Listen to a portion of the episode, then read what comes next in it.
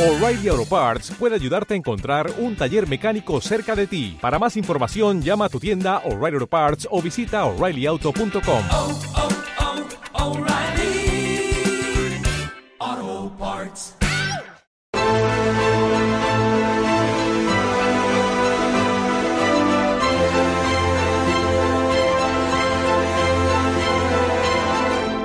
Y otra de las líneas de trabajo es también eh, mi- eh, minimizar ese, mm, ese clima contrario a la gestión de crisis por parte del, del gobierno.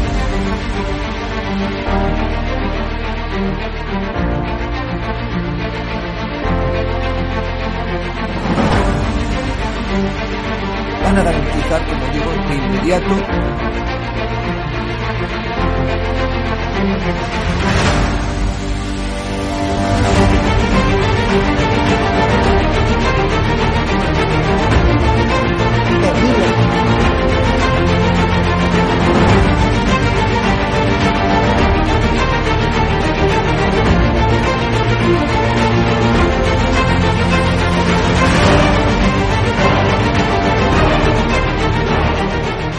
se trata de limitar la libertad de expresión, pero sí se trata de limitar el que se puedan vehicular falsedades a través de los medios de comunicación que hoy son los periódicos, las radios, las televisiones y también las plataformas digitales.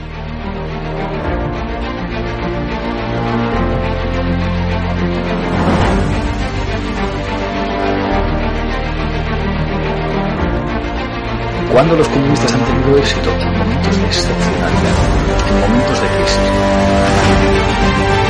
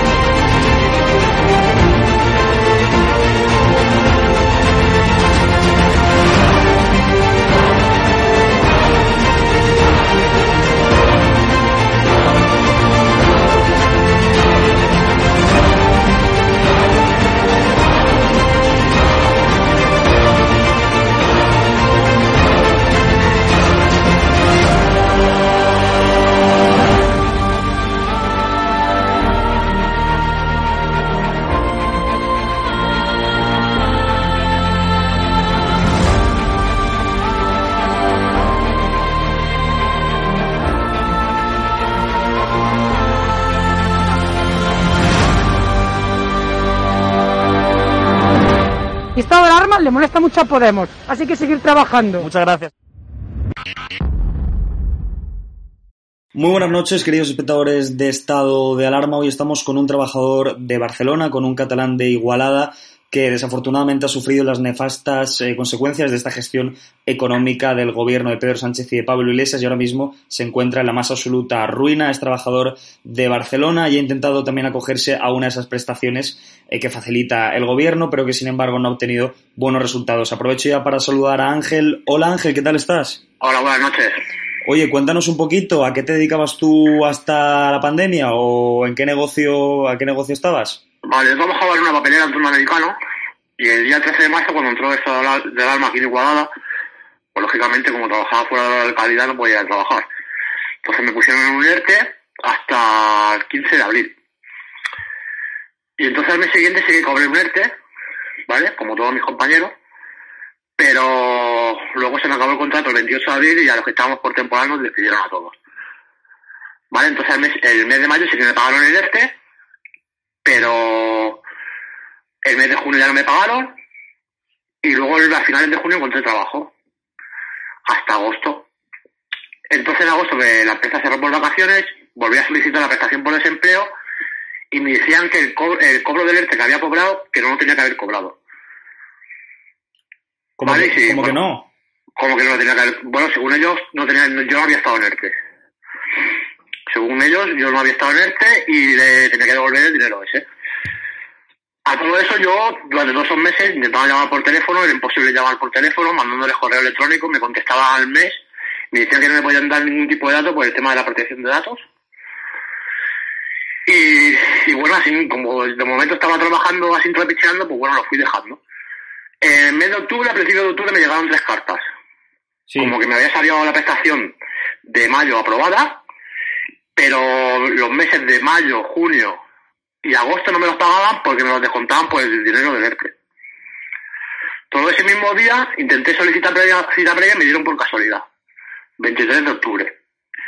Y me fui a SEPE y me dijeron que sí, que tenía razón. Llevé los documentos, les pedí a la empresa de trabajo temporal donde estaba trabajando los documentos como que me habían puesto en ERTE, que tenía razón, pero que tenía que poner una queja por escrito, eh, una reclamación a SEPE. Me dieron un número de referencia, me lo selló el SOC, un departamento de aquí de ocupación de Cataluña. Sí. Eso fue el 23 de octubre. Y ese mismo día me lo pidieron también de la empresa donde estaba trabajando por el tema del COVID. Vale, pues desde ese día, por la tarde, intenté solicitar la nueva prestación por desempleo y ha sido imposible. A día de hoy no puedo pedir cita previa porque me dice que mi DNI está a la espera de, de resolución Pero, por... pero Ángel, perdona, no, no nos dices que en el SEPE te dieron la razón, porque ahora es imposible para ti eh, pedir la prestación. Porque volvía, eh, representa que yo fui por la mañana, el día 23, ¿vale? Pues ese mismo día yo fui a las 12 del mediodía a poner la reclamación del, de los del ERTE. Pues ese mediodía, ese mismo día a las 2 del mediodía me despidieron, ¿vale? Entonces yo hice los trámites para solicitar la nueva prestación desde casa por la tarde, ¿vale? Pues desde ese mismo día eh, he intentado pedir cita previa para que me den la respuesta de la resurrección y para ver si mi prestación está en alta y me es imposible.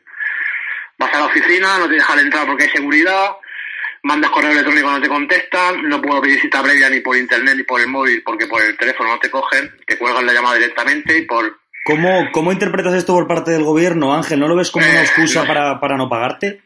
Bueno, se, se ve que como yo hay mucha gente aquí en Cataluña, se ve que lleva un retraso de dos meses, pero vale, me parece vergonzoso que estemos así, que los niños pequeños estén yendo al cole mm, y las oficinas de SOC tengan que estar vacías por el tema del COVID. Me parece un poco vergonzoso, la verdad. ¿Y ¿Cuál es tu, cuál es tu situación ahora mismo económica, Ángel? Mi Eh, ¿Cómo situación económica ahora mismo, pues me está ayudando mi madre, me está ayudando mi hermano y, y así vamos. A ver, llevo 15 días en el paro tampoco, pero bueno, sin cobrar nada. Estado cobrando, vale, porque estado trabajando a media jornada, he estado cobrando 600, pero o sea, he trabajado julio y septiembre y medio de octubre, es lo que he trabajado desde marzo. Y así pues voy tirando un poquillo. Pero Oye, que... el- sí, sí, cuéntame. No, dime, dime. Bueno, el gobierno ya sabes que nos dice en su propaganda y nos dice a través de algunos medios de No, la comunicación. ministra, la, la ministra de Trabajo dice que son casos aislados, que, que están toda la gente que ha cobrado los ERTE, toda la gente que ha cobrado las prestaciones, y encima te tienes que quedar viendo la televisión con cara de tonto, ¿sabes? Sí, bueno, aparte de eso que también ahora hablaremos, yo lo que te estaba comentando es que el gobierno a través de los principales medios de comunicación en España de su duopolio dice, eh, bueno, que no van a dejar a nadie atrás, que salimos más fuertes, pero sin embargo parece que hay personas, gente- hay personas como tú que no salen más fuertes. Eh, ¿Cómo lo valoras? Nos quedamos atrás todos. Todos nos quedamos atrás, pero bueno. Y nos dices además que el tuyo no es el único caso, que eres conocedor de personas que también están en tu misma situación. ¿Cómo es Sí, eso? sí, muchísimas. Muchísimas. Pero, ¿gente cercana a ti o qué? No, no, bueno, gente cercana a mí conozco a tres o cuatro, tampoco es que... Pues con el tema de la pandemia tampoco te puedes ir a ningún lado, no te dejan salir, no te dejan hacer nada. Y según tengo entendido, hay gente que iba a pedir la prestación del ingreso mínimo vital y lo mismo están igual que yo. No pueden hacer nada por internet, no pueden hacer nada. Pero el ingreso mínimo vital no era esa garantía de, Sí, que para dinero que, proponía el señor Iglesias por la que decía que no iba a dejar a nadie atrás tampoco. ¿Qué ha pasado ahora? Pues nada, pues se ve que no la están pagando. Al menos aquí en la oficina mía es imposible hacer una gestión. Es que es imposible hacer una gestión. Yo, os invito a que vengáis conmigo y lo veáis. Yo te preguntaría también, te quería preguntar, eh, bueno, si, si desde esos organismos, si desde el SEPE, si desde el gobierno te han dado alguna garantía de que al menos sí que te van a pagar. ¿Te han dicho algo, no? No, nada, no me han dicho nada. Si es que es imposible ir a la oficina. Ni pedir cita previa, ni pedir nada. Por eso que no sabemos dónde acudir, no sabemos lo que hacer. Y ya no sé qué ni lo que... Es que ya... No sabemos ni lo, lo que tenemos que hacer, la verdad es que no sabemos nada. Pero bueno, tú, tú ahora mismo estás en, en, en paro y, y, ¿cuáles son tus expectativas eh, laborales de futuro? ¿Qué, qué ¿Tú piensas? que un empresario ahora con el tema del COVID va a coger la gente para trabajar? Va a tirar con los que tenga. Que tengan plantilla fija. Creo yo que, que yo haría lo mismo. Ángel, ¿te sientes eh, engañado por un gobierno que decía que efectivamente no iba a dejar nadie atrás y que se iban a garantizar los cobros de los ERTES? Pues sí, la verdad, pues sí, un poco sí. Un poco sí. Sí. No es que ya no te paguen el ERTE, es que encima lo que te pagan, luego lo tienes que devolver según ellos. Cuando yo lo he demostrado que estaba en ERTE. O sea, ¿te obligan a, a devolver el ERTE que cobraste? Sí, sí, no, me lo han descontado. A mí me llegaron tres cartas, que las tengo aquí, como una, una que estaba aprobada mi prestación, ¿vale? Otra del mes de octubre que tenía que cobrar y otra del mes de noviembre, ¿vale? Como que me hacían, bueno, que...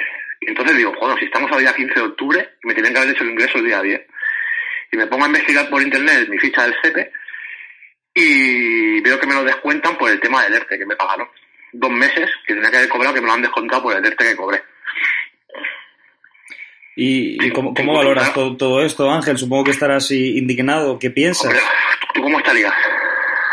No, evidentemente es, es, es, trágico, es dramático todo esto, sobre todo también para muchísimas familias españolas. Yo, bueno, tú nos has dicho y nos has comentado que efectivamente eh, no lo estás eh, pasando nada bien en estos momentos. Eh, no sé si tienes esperanzas en que se pueda arreglar la cosa de aquí a, a un futuro próspero.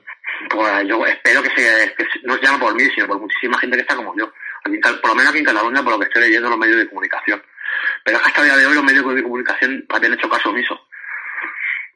Ahora sí vosotros lo único que os preocupáis un poco con la gente y lo de la vanguardia que están sacando últimamente varias noticias relacionadas con el tema del SEPE y de los ERTE y eso, pero hasta ahora no salía nada. Lo único que salía era la ministra de Empleo diciendo que estaba todo bien, que estaba todo pagado, que no había ningún caso pendiente. Eso es lo único que salía por la televisión. Si tú pudieras hablar con la ministra de Empleo en representación de todas las personas que están en tu misma situación en estos momentos, Ángel, no sé qué mensaje le trasladarías. Pues ella no se a hablar con nosotros, ella está por encima de nosotros, creo. Pero no le diría cosas agradables, la verdad. Pero, pero tú, tú crees efectivamente, bueno, como me decías ahora, que no crees que se sentaría, ni te lo imaginas. ¿Crees que los políticos viven en otra realidad, que no pisan la calle, que no ven la realidad social que está viviendo la gente? Pues no la ven o no quieren verla. Y como muchos medios de comunicación lo amparan, pues hacen caso omiso.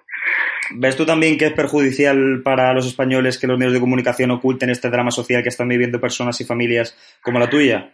Pues sí, la verdad que sí. La verdad que sí. Bueno, pues eh, en estos momentos, Ángel, sí que es verdad que te agradezco un montón que dada tu circunstancia hayas aceptado esta entrevista de alarma para contarnos tu situación y para profundizar sobre las circunstancias tan duras económicamente en las que te encuentras. Te mandamos todo el ánimo del mundo desde el programa y esperamos eh, que tengas eh, buena suerte y que encuentres o que vuelvas a, a poder eh, reincorporarte a tu trabajo lo antes posible, Ángel. Esperemos que sí. Pues nada, muchísimas gracias al programa por, por lo menos preocuparos, ¿sabes? Que ya habéis sido lo único, vamos. Pues muchísimas gracias, Ángel, por, por, aceptar esta entrevista. Un saludo y un abrazo. Igualmente, muchas gracias. Hasta luego.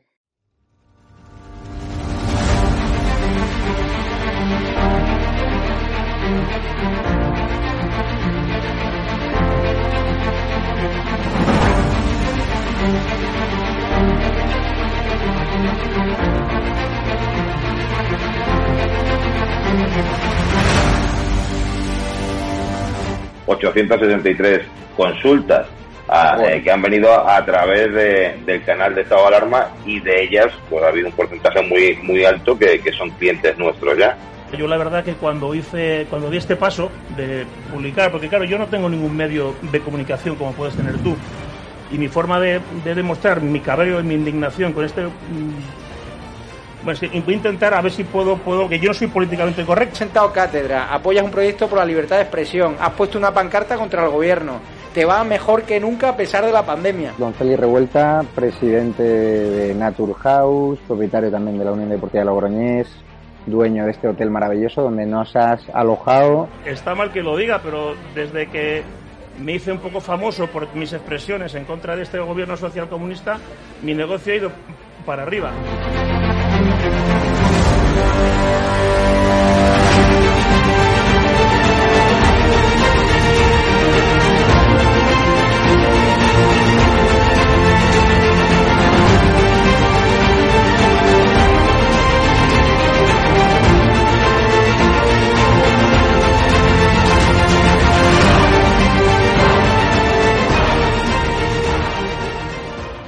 Necesitamos empresarios valientes como tú que quieran dar a conocer sus productos y que quieran, a su vez, defender la libertad con un proyecto como estado de alarma, el mejor lugar para anunciar tus productos o servicios. No hemos tenido ningún problema desde que estamos en estado de alarma, ni por estado de alarma, y ha sido totalmente beneficioso. Te lo agradezco de corazón porque hacen falta más empresarios como usted que apuesten por proyectos constitucionalistas, por la libertad de expresión y por alojar por la libertad. a personas con no, no, independencia de su ideología. Es que aquí puede venir quien quiera. Apóyanos porque merecerá la pena y juntos llegaremos muy lejos.